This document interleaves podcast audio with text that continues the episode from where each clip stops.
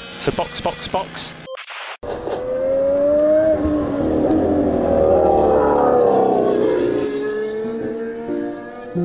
All around me are familiar faces, worn out places.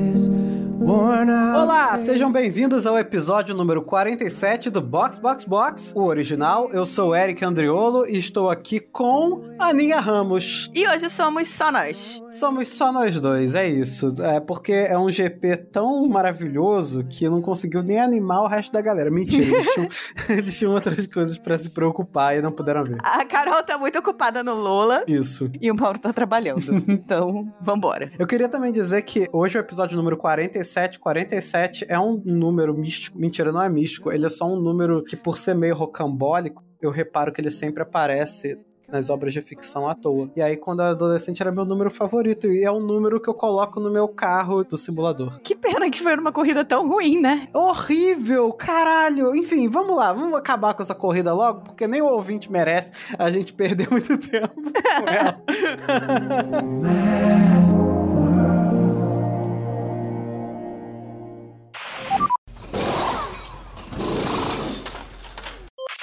Então, gente, o pódio foi Max Verstappen, a primeira vitória dele nessa temporada, Charles Leclerc, por pouco, e Carlos Sainz em terceiro. Então, que tal esse pódio, hein, Aninha? Que tal ver a segunda vitória do Leclerc escapando pelo meio de seus dedos na barbatana de uma tilápia? Caraca, cara.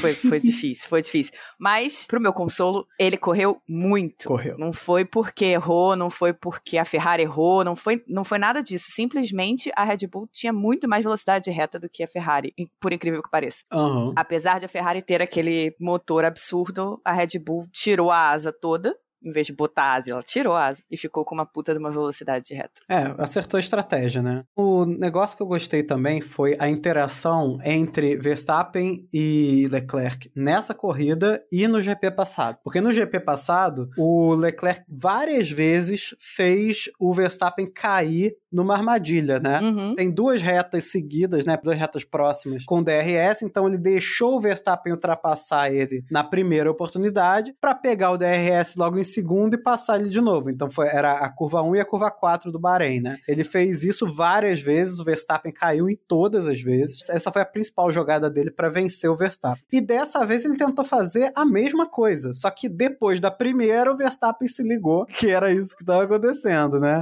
Mais ou menos, assim. Ele conseguiu evitar, né, de cair, na, principalmente na da curva 1, mas ele caiu, tanto caiu que deu uma bela de uma queimada nos pneus. Isso. Numa outra situação. Acho que foi, foi meio que a mesma situação, assim. Foi o- a mesma situação, foi só numa outra curva. É. O Leclerc percebeu exatamente a mesma coisa. Uhum. Na verdade, os dois pensaram igual, né? É. Ah, eu não vou passar agora porque eu vou passar da linha. Quando o Leclerc viu que não ia ter jeito, a Leclerc ah, quer saber, eu vou na frente mesmo. Mas nessa, o Verstappen já tinha queimado o pneu. Então, o Verstappen caiu de novo num baitzinho ali. A primeira vez ele passou o Leclerc, depois o Leclerc passou ele. Aí voltaram, fizeram a volta, aí o Verstappen falou, "Ah, dessa vez eu não vou. E o Leclerc pensou, tá, vou deixar, vou deixar. E ele, não, não vou não. Os- dois frearam, frearam, frearam. o Verstappen queimou o pneu e aí ficou. Aí da próxima, o Verstappen foi aprendendo. Eu, cara, eu achei isso realmente foi uma puta pilotagem. Ele foi aprendendo como fazer pra não ir tão rápido a ponto dele precisar ultrapassar na primeira oportunidade, mas ir rápido o suficiente pra ele pegar o embalo e fazer na segunda, né? Aí ele fez e a bandeira amarela depois no primeiro setor atrapalhou o Leclerc pra tentar retomar e acabou fechando na mão do Verstappen. Então acho que foi assim, merecido, foi maneiro. Foi bem maneiro. Acho que qualquer um dos dois que ganhasse ali tava merecido, porque a batalha dos dois foi muito legal. Pena essa bandeira amarela, porque a gente podia ter tido duas últimas voltas, assim, ainda mais eletrizantes. Verdade. É, mas assim, a bandeira amarela também foi porque a pista, né? A pista dos acidentes. Ai, cara, essa pista é um problema muito sério. Pra começar, o GP em si tem um problema muito sério. O GP em si é um erro. O GP em si é um erro, não devia existir. Uma coisa que me irritou muito na transmissão da Band foi que em nenhum momento eles falaram que o que aconteceu na sexta-feira foram ataques por causa de uma guerra que existe naquela área. Ah, foi uma explosão perto do circuito. Não, gente, olha só, não foi uma explosão causada por nada, por um problema. Poderia ter sido? Poderia. Aquilo ali é, é uma petrolífera, né? É, ali tem um reservatório enorme, né? Que foi o que pegou fogo, foi o que explodiu. É, então poderia ter sido uma explosão por um problema específico e uma explosão que poderia ter sido de grandes proporções, sim, por qualquer outro motivo. Mas não foi. Não foi um acidente. Não foi. Foi um ataque de foguete vindo do Iêmen. Foi isso, entendeu? Isso precisa ficar muito claro, porque a Fórmula 1 fala muito do, do Race as One, é, fez o No War por causa da guerra da Ucrânia, mas o dinheiro ali desses países que têm governos que são bem complicados, e aqui eu tô falando de governos, eu não tô falando de culturas. É. Que fique bem claro. Cultura é uma coisa, governo é outra. Governos muito complicados, governos ditatoriais, guerras ali naquela área que se mantém por anos e anos a fio. E a Fórmula 1 tá tirando todo o leite que pode daquilo ali. Só que dessa vez chegou muito perto de casa, né? É, eu acho que tem duas coisas. É porque assim, a gente aqui no Box Box Box, a gente sempre tenta não politizar as coisas, porque,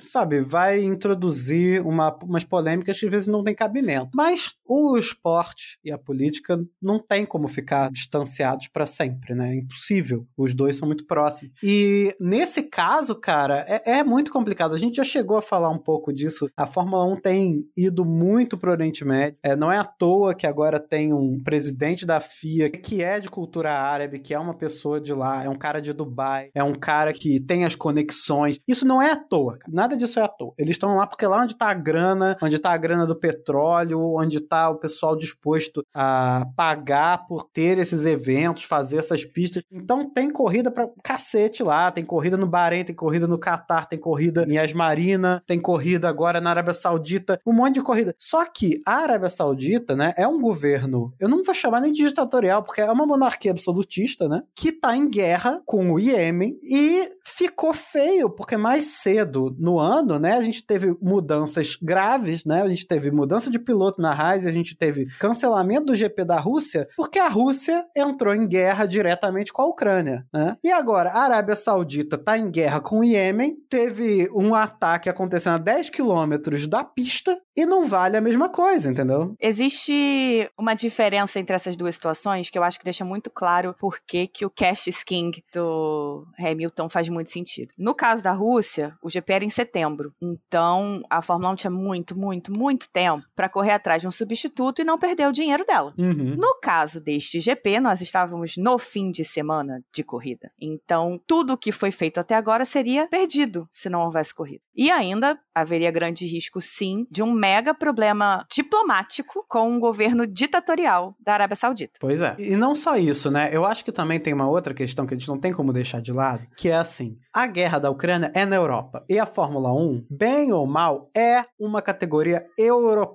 E a gente fala, ah, uma categoria europeia, o que isso quer dizer? Isso quer dizer que a equipe principal que está correndo hoje é a Ferrari, que é uma equipe italiana, tem um piloto monegasco, tem outro piloto espanhol. Em segundo lugar, tá uma equipe austríaca com um piloto holandês, e aí tem um piloto mexicano, que é tipo o único latino-americano, sabe? A Mercedes é uma equipe alemã que tem dois britânicos, entendeu? É uma categoria europeia. A guerra da Ucrânia é uma guerra que mexe com as sensibilidades da Europa, porque mexe com a ideia que a Europa tem de que nós conseguimos, pelo nosso sistema econômico internacional, pacificar a Europa, etc. Então, por isso, de repente, ficou feio. Ah, vai ter. E se daqui a sete meses estiver tendo guerra na Rússia, a gente vai correr na Rússia? Ficou feio, tem um monte de sanções e tal. A Arábia Saudita é lá no Oriente Médio, um lugar que o pessoal meio que acostumou a ter guerra. Ah, no Oriente Médio meio que onde tem guerra mesmo, né? E aí a sensibilidade do pessoal para essa guerra ficou assim, ah, ninguém vai ligar se a gente correr, entendeu? Ninguém vai ligar, deixa quieto. E isso, cara, a contradição, né, o padrão duplo, ficou muito óbvio. Sim. Porque você não pode dizer que, ah, mas a guerra da Ucrânia é mais importante. Sim, eu concordo, por muitos motivos ela é mais importante, assim, pro cenário global, pra economia, etc. Mas na guerra do Iêmen acontece massacre, inclusive perpetrados pela Arábia Saudita, sabe, que invade o Iêmen para se meter numa guerra civil. Então, assim, você vai correr na Arábia Saudita, um país em guerra, terra, num circuito que fica próximo, mais ou menos, de onde pode ser atacado? Ah, vai. Então tá. Aí, segundo problema, qual vai ser o circuito que a gente vai fazer? Não, a gente vai fazer aqui um circuito de merda.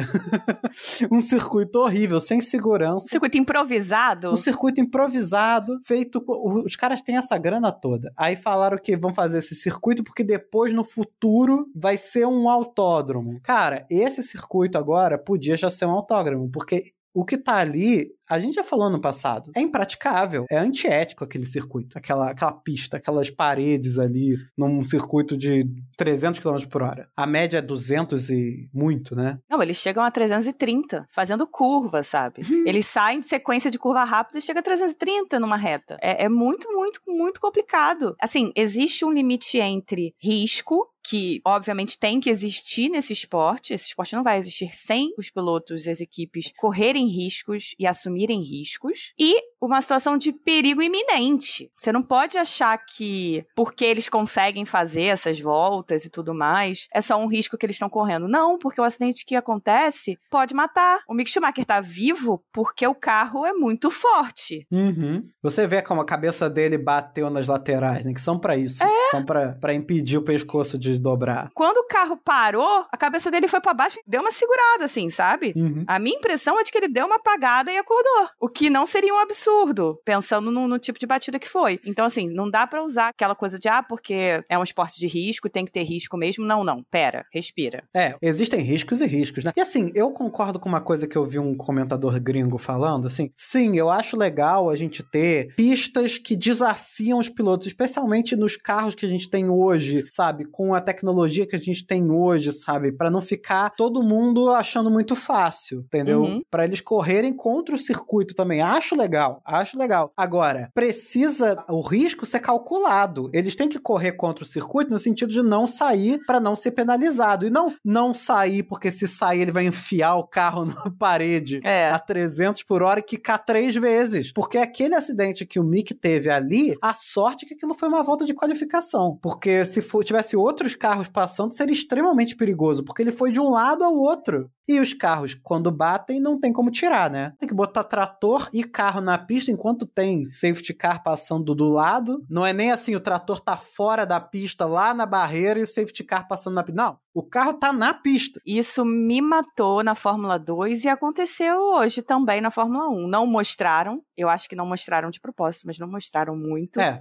de propósito. Cara, tem que botar o trator na pista, bota a bandeira vermelha. Não importa se vai ser muito rápido. Você tá com um trator na pista. São circunstâncias diferentes do que aconteceu com o Bianchi? São, não tem chuva, o safety car diminui a velocidade. Ok, mas o safety car ainda é muito rápido. Uns dois pilotos, pelo menos que a gente se lembre de cara assim, já bateram sozinhos atrás do safety car. Quem te garante que alguém não vai pegar errado numa zebra e parar no, no trator, que nem aconteceu com o Bianchi? É, pois é. É muito perigoso. E eles não botaram a bandeira vermelha. Ali no caso do Alonso e do Ricardo, realmente não havia necessidade. Eles estavam na cara do gol, né? Uhum. Mas eu acho que do Albon também, já estava nas últimas voltas, enfim. Mas a do Latifi, por exemplo. Uhum, a do Latifi foi tensa. Gente, tinha que ter parado. Não, mas até antes teve uma, uma parada do Gasly, né, durante os treinos. Uhum. Que ele parou perto perto da agulha, mas você via que ele ainda tava com duas rodas para dentro da pista, uhum. entendeu? Tipo, porque não tem, não tem espaço na pista para você ter as operações que são necessárias num GP, é. numa corrida de Fórmula 1, para você manipular os carros quando eles param, quando eles quebram, quando eles batem, para você fazer tudo com segurança, para você ter para onde os fiscais de prova vão se proteger caso precise correr. Não tem, é uma tragédia esperando para acontecer, entendeu? A gente até agora deu cagada. Foi sorte que não teve teve nada ainda, porque essa pista é um absurdo. Ao mesmo tempo, eles são super inconsistentes, porque numa batida do Latifi na classificação, que o Latifi estava praticamente dentro da agulha. Não é exagero meu, não. Ele estava praticamente dentro da agulha. Eles deram bandeira vermelha. Uhum. Era só pegar o carro para dentro, né? Não tinha necessidade. É, era uma bandeira amarela de setor, de repente uma amarela dupla, e puxar o carro para dentro. Como foi com o Alonso e o Ricardo, eles conseguiram colocar o Virtual Safety Car. Eles deram bandeira vermelha. Aí o Latifi tá parado na reta,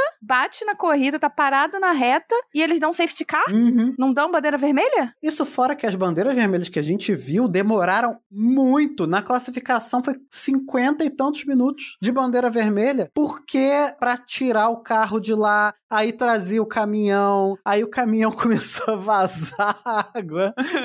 Meu Porra, Deus do no, céu. no, no no negócio hidráulico lá dele. Isso enquanto tava pegando fogo Sim. no reservatório lá da, da instalação da Aramco, que dava pra ver do circuito. Cara, a falta de preparação era muito bizarra, porque naquela hora que caiu o marcador de 50 metros, Uhum. que é, sei lá, de isopor, não sei de que que é aquilo, que se desfez na pista, os caras foram tirar na mão. Não tinha nem a vassourinha. Nem uma vassourinha. E aí tem outra questão, né? Que depois dessa classificação tenebrosa, aí os pilotos, a associação de pilotos, se reuniu para saber se eles iam continuar correndo. E aí a gente tem um monte de informações desencontradas sobre o que, que aconteceu, porque a coisa não é pública, né? Foi um encontro fechado que eles tiveram. Mas, pelas coisas que eu vi até agora, sinta-se livre para discordar com essas informações também, Aninha. Mas Uhum. pelas coisas que eu vi até agora, parece que lá por volta de meia-noite, os pilotos tinham fechado consenso para não correr, que eles iam ser contra a corrida, Uhum. né?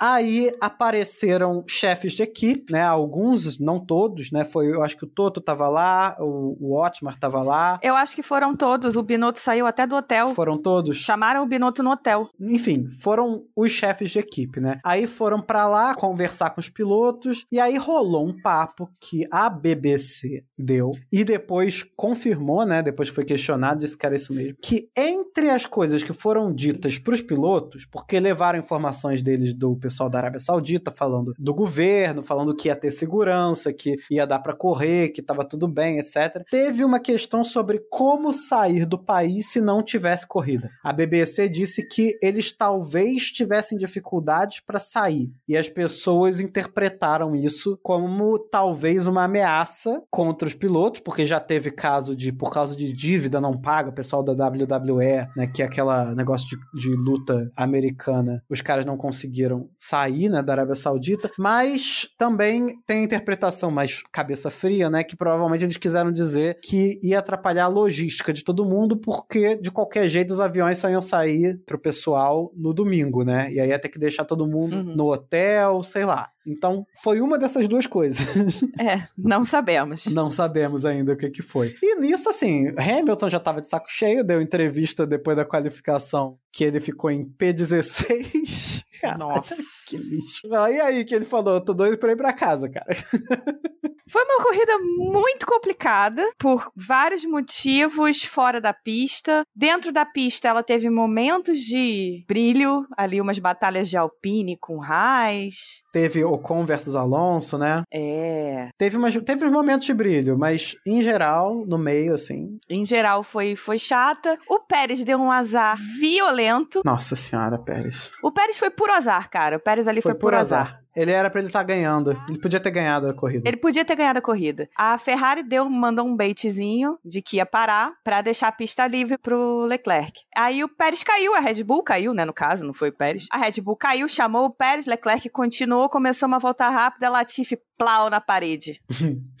Leclerc ganhou a parada ali. Ganhou de graça, né? Cara, que cagão. Leclerc, Verstappen e Sainz ganharam uma parada ali e o Pérez se ferrou. Ficou em quarto pra nunca mais sair. Ficou em quarto ali pra não sair. Assim, a gente nunca vai saber se o Leclerc teria passado ou não o Pérez no overcut. De Uhum. fato, nunca na vida. Mas mesmo que passasse, em condições normais, o Pérez teria chances de ultrapassar de volta e tá lutando pela vitória. Como o Verstappen fez. Poderia ter sido o Pérez a fazer. Poderia estar sendo o Pérez ali, exatamente. Claro que o Verstappen é mais piloto que o Pérez, não tem problema nenhum dizer isso pros fãs do Pérez.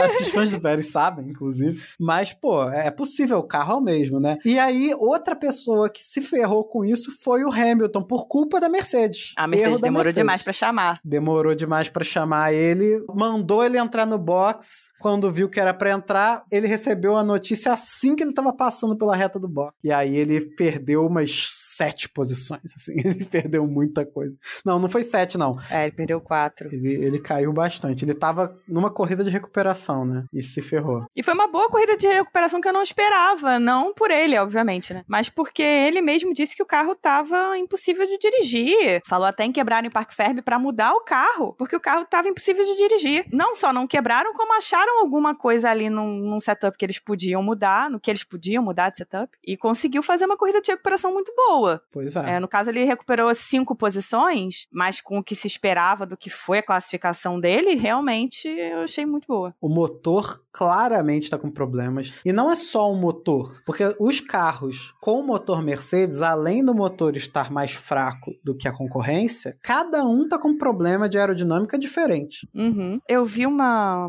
thread no Twitter, eu não vou lembrar de quem foi, mas estava falando exatamente disso, que o motor Mercedes foi feito para poder otimizar esse espaço dentro do chassi, né? Uhum. Mudou o intercooler para o intercooler ficar me menor e, e, enfim, eles poderem diminuir, inclusive, o side pod, que foi o que eles fizeram. Só que nisso mudou a estrutura do motor de tal forma que atrapalhou não só a Mercedes, mas também os clientes. Uhum. Porque as Pode clientes ficaram meio sem saber o que fazer para encaixar aquele motor, que Uhum. tem um formato um pouco diferente do que eles estavam acostumados e do que eles começaram a pensar os carros, por exemplo. Além de estar com esse problema, o Hamilton teve um problema de setup. Aí o erro é dele junto com a equipe. Sim. Voltando para os outros carros, o que a gente já sabe até agora, porque as informações vão vindo, né? A própria McLaren diz que tá com pouco grip, Uhum. pouca aderência. Pouca pressão aerodinâmica. Pouca pressão aerodinâmica. O, o conceito aerodinâmico deles não tá funcionando. E isso quer dizer o quê? Que os pilotos estão sentindo que estão fazendo tudo no limite do carro e não tem tempo, entendeu? Isso é bom e ruim, né? Porque o ruim é que, assim,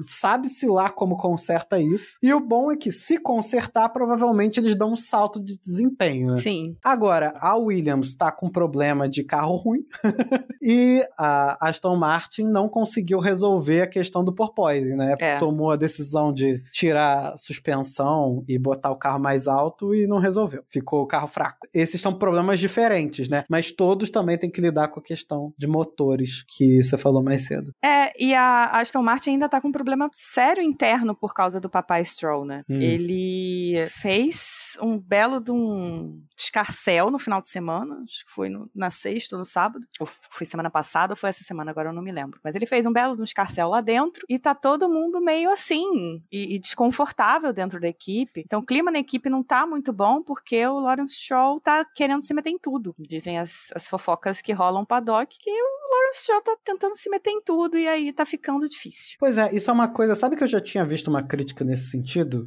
Que eu não vou lembrar qual foi o youtuber que fez, mas foi um gringo. Que era tipo, vamos ver se o estilo do Lawrence vai dar certo na Fórmula 1. Porque a Fórmula 1 são projetos de anos. Uhum. Você tem que ter paciência. O estilo do Lawrence é de chegar, pegar um projeto que tá falhando ou que tá capengando e mexer uns pauzinhos, fazer o negócio funcionar e rápido. Na Fórmula 1 isso vai dar certo? É, Bom, não está dando, né? É, não é assim que a banda toca na Fórmula 1, cara. Não tá rolando até agora. A gente também teve umas reclamações muito comuns, né, da transmissão, de como cobriram o acidente do Mick Schumacher, né? É, eles remeteram muito a acidentes antigos quando eles estavam falando do Mick, né? É, Uhum. Foram lembrando de acidentes de caras que bateram a cabeça e no dia seguinte morreu, sabe? Dando uns exemplos assim mórbidos que era desnecessário, era bem desnecessário, né? A gente sabe Uhum. o perigo que é, acho que vale reforçar que é muito perigoso é, o tipo de acidente do Mick, que não é porque o carro é super seguro que ele não pode ter uma concussão, por exemplo, porque o balanço do seu cérebro dentro da sua cabeça já pode te dar uma concussão, né? Uhum. E é o que acontece muitas vezes com pilotos de, de automobilismo por causa da velocidade. Então, que demora, né, o, o impacto e o tempo de parada, a desaceleração é muito rápida. Então, realmente é um risco. Acho interessante, né, você trazer esse tipo de informação, mas não precisa ficar ali lembrando de coisas e de mortes de fulano, de cicrano, porque foi assim, foi assado. Gente, já tava todo mundo super assustado, porque aquela batida do Mick foi bem pesada. Foi feia, foi Foi perigosa. feio, o cara saiu da pista de ambulância direto pro helicóptero pra ir pro hospital, sabe? Não precisava disso. É, e eu achei também que forçaram demais, assim, um negócio que, que é, é até compreensível, de ficar explicando porque não tá mostrando a imagem, entendeu? E Uhum. explicaram uma vez, falaram, olha, é regulamento, a gente não vai dar replay, porque a gente não sabe se o cara tá bem. Beleza. Aí depois repetiu. Aí depois repetiu. Aí depois repetiu. Pô, tudo bem que tem que repetir para quem ligou a televisão agora, mas, cara, ficou dando a impressão para as pessoas, assim, de que se não fosse o regulamento da FIA, a Band teria mostrado o acidente 50 mil vezes, sabe? Rolou. Acho que o pessoal tava meio avoado aquele dia. Não sei se é porque que tava, as coisas que estavam acontecendo ali na Arábia Saudita e, e o GP tava esquisito, e aí o pessoal da transmissão ficou esquisito também. É, esse final de semana foi todo muito esquisito, o clima todo muito esquisito, né? É uma barriga, né, no campeonato, porque o primeiro foi tão bom. É, e talvez a gente tivesse até achado esse GP bom, não tivesse achado esse GP ruim. Porque no final das contas teve ultrapassagem, teve disputa. Pô, a disputa do Verstappen com o Leclerc foi maneira pra caramba. Os dois deram foi. tudo de si, sabe? Então, assim, não foi uma corrida ruim, mas todo o clima, toda a situação desse final de semana foi tão estranha que até a corrida que não é tão ruim assim, a gente tá achando meh. É, pra corrida, então, nota baixa, vamos para as notas dos pilotos que a gente vai melhor. É verdade.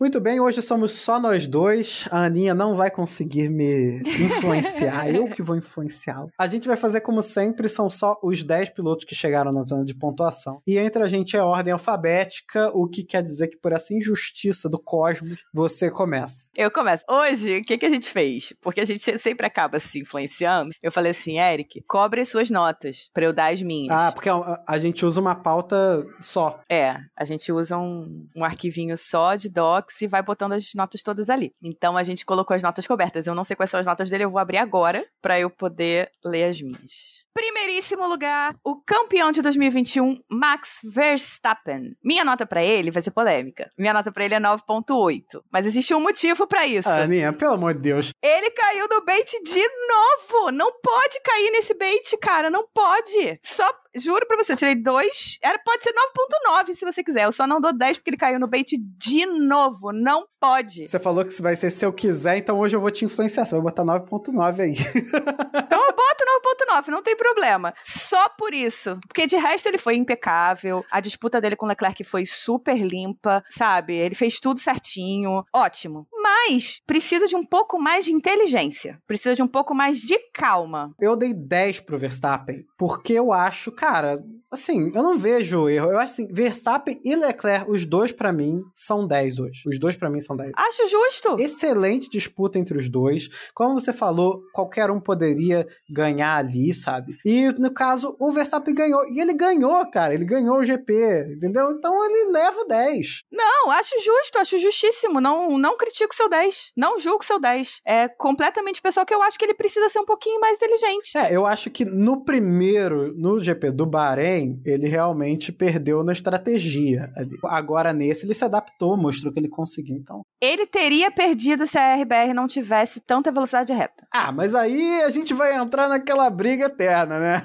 e não porque ele fez errado, mas, sabe, porque o Leclerc teria pego a posição de volta se a, se a velocidade reta fosse um pouco mais comparável. Mas o Verstappen foi incrível. Vamos para a nota do Leclerc, então. Em segundo lugar, Charles Leclerc, nota 10. Nota 10 pro Leclerc também. Eu acho que não a gente tinha não mais o que fazer. É isso aí, ele fez, ele foi perfeito. Em terceiro lugar, Carlos Sainz, nota 9 pro Sainz. Nota 9 também. Por aquela coisa assim, sentir que o Leclerc venceu ele, de novo tá abrindo, né? É. Tá abrindo um pouquinho. Na corrida passada, ele chegou a ficar a 20 segundos do Leclerc. Essa corrida, graças a Deus, ele já se aproximou um pouquinho. Ficou a uns 8, eu acho, no final. Uhum. Mas tá, tá, a distância tá um pouco maior do que se esperava. Ele admitiu também. No final, ele falou: ainda tem mais uns décimos para tirar desse carro. É. Eu vi algumas pessoas comentando que o carro do Sainz dá mais quicada do que o carro do Leclerc. E aí eu tava conversando com algumas pessoas, né? E a, a conclusão que a gente chegou, que obviamente que pode estar completamente errada, é que o Leclerc sempre gostou do carro com a traseira um pouco mais solta. Então, uhum. para ele, ele consegue deixar o carro um pouquinho mais afastado do solo, com menos pressão do efeito solo, usar essa traseira solta para dirigir, que é o que ele gosta de fazer. O Sainz precisa do carro mais grudado no chão, da traseira mais presa. Então, se ele precisa da traseira mais presa, o carro dele é mais baixo, mais pressão aerodinâmica. Isso aí pode muito bem ser só. Pode não, com certeza é a questão de você. Tá... A Ferrari não tá dando um carro ruim pro Sainz e um carro bom pro Leclerc. É. não é isso, gente, relaxe. Quando se trata da Ferrari, já começou. Já começou aí, tá dando um carro de sucata ali, pronto. É, já começou. Em quarto lugar, Sérgio Pérez, nota 10. Podia ter ganhado essa corrida, só deu um puta de um azar. É, também, eu dei um 10 pra ele porque ele não fez nada de errado, cara. Fizeram com ele. Em quinto lugar, George Russell. Eu dei nota 10 porque eu acho que ele fez absolutamente tudo que ele podia fazer com aquela Mercedes e chegou exatamente onde ele podia chegar com aquela Mercedes. Então, eu quase dei 10, mas eu vou dar um 9, porque apesar dele ter corrido bem, classificou muito bem, né, com o carro, que é um carro de quinto lugar mesmo, né? Chegou no quinto lugar, chegou na frente do Hamilton e tudo, correu na frente do Hamilton o tempo todo também. Uhum. Eu achei assim, não vi muito o Russell, entendeu? Eu tô sendo um pouco injusto, assim, não vi ele ultra fazer ultrapassagens. Ele entrou em quinto e ficou em quinto. Ele fez uma corrida que o Leclerc fazia o ano passado em P4 o tempo todo. Uhum. Por isso que eu dei 10. Ele fez, ele fez exatamente o que o Leclerc fazia ano passado. É o melhor do resto. Você tem lá as duas equipes que estão na frente e um cara que fica acima dos outros, mas que não chega no pelotão da frente. Uhum. Que faz tudo certo, tudo que ele pode. Então, por mim, é 10. É, como, como aqui a gente não é científico, eu vou dar meu 9 pra ele. Só pra não dar o braço a torcer. Em sexto lugar, Esteban Ocon. Nota 9 pro Ocon. Ah, não. Não, não, não. Eu dou um 8. Porque ele disputou com. Ó, eu daria 9 pela disputa com o Alonso se não tivesse ficado claro por A mais B nessa disputa que o Alonso é muito melhor que ele, entendeu? então, como o Alonso várias vezes e ainda fechava a porta assim mais do que precisava, sabe? Jogava, dava aquela espalhada no final e falava: fica aí, moleque. Porra, sabe? O Alonso.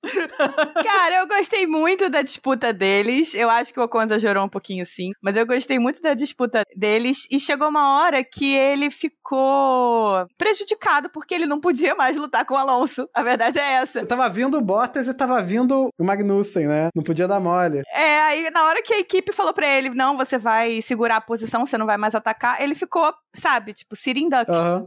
O Bottas Pois é. chegando, ele não podia fazer nada, que ele não podia ir pra frente, o Bottas chegando, ele ficou meio perdido, assim, não tinha o que fazer ali, porque Uhum. o Bottas estava vindo muito mais rápido. Ele teve que bloquear e, e foi ultrapassado, se eu não me engano, sim. Uhum. Mas não tinha muito o que ele fazer, ele ficou meio ferrado naquela posição ali, quando a equipe falou pra eles pararem de brigar. Então eu mantenho o meu 9. É, eu mantenho meu 8. Aqui ninguém. Aqui todo mundo é cabeça dura. Sétimo lugar para Lando Norris, nota 8. Conseguiu botar a McLaren nos pontos. Sim. Ah, aliás, fiquei satisfeito de ver a McLaren indo melhor nesse GP. Assim, significativamente melhor. Outro patamar de, de ruindade, entendeu? Antes era o patamar último lugar e agora já tá brigando dentro dos pontos, né? O Norris ficou bastante tempo ali, então acho que vale. Mas ele conseguiu tomar um passadão do Hamilton. Ah, sim. Mas aí não é de hoje, né?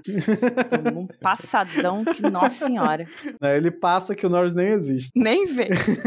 em oitavo lugar, Pierre Gasly, nota 7. Não, não vi a corrida dele, pra ser honesta. É, vi eu dei que 7 que eu achei que ele tá num lugar, assim, É. considerando, né? Ele, ele teve uma briguinha ali com o Norris e tal, eles trocaram de posição às vezes ali no finalzinho. É, aparentemente ele ficou se sentindo mal no final da corrida. Esperamos que esteja tudo bem com ele, mas ele ficou se sentindo mal. O Gasly tá com uma caganeira inacreditável.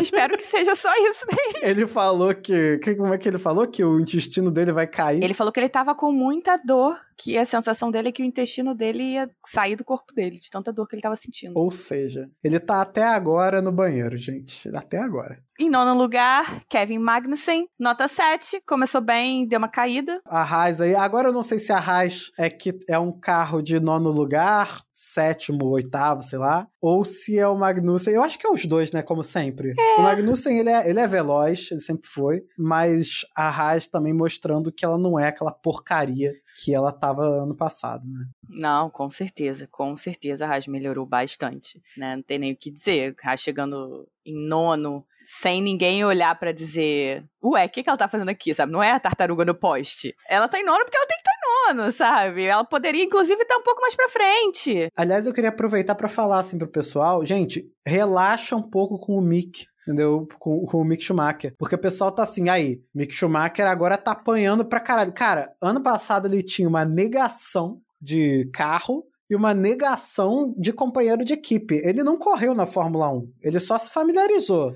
É temporada de novato do Mick. Então deem um desconto pro cara. O pessoal tá, já tá querendo comparar ele com o Magnussen, que corre há mil anos. E, gente, segunda corrida do ano. Aham. Calma, galera, calma. O pessoal tá aprendendo os carros ainda. Respira aí. E aí na lanterninha dos pontos, com um pontinho. Em décimo lugar, Lewis Hamilton, que não sabia nem que o décimo lugar ganhava ponto. não estou de sacanagem. Ele perguntou pro Bono: a gente ganha ponto com esse lugar? Aí o Bono falou: ganha, ganha um ponto, cara. O Hamilton, ele já é, né, aquele cara que não se mistura com a gentalha. É tanto que eu tenho certeza que boa parte da briga dele com o Verstappen ano passado é por causa disso. Porque ele não se mistura com a galera, então só tem o rancor, né? Não tem os anos de amizade. Aí ele chega no décimo, olha lá e fala: essa merda aqui tem. Isso aqui tem internet? tem, tem encanamento aqui nessa, nesse barraco? Ai, meu Deus. Mas enfim, eu dei nove pra ele.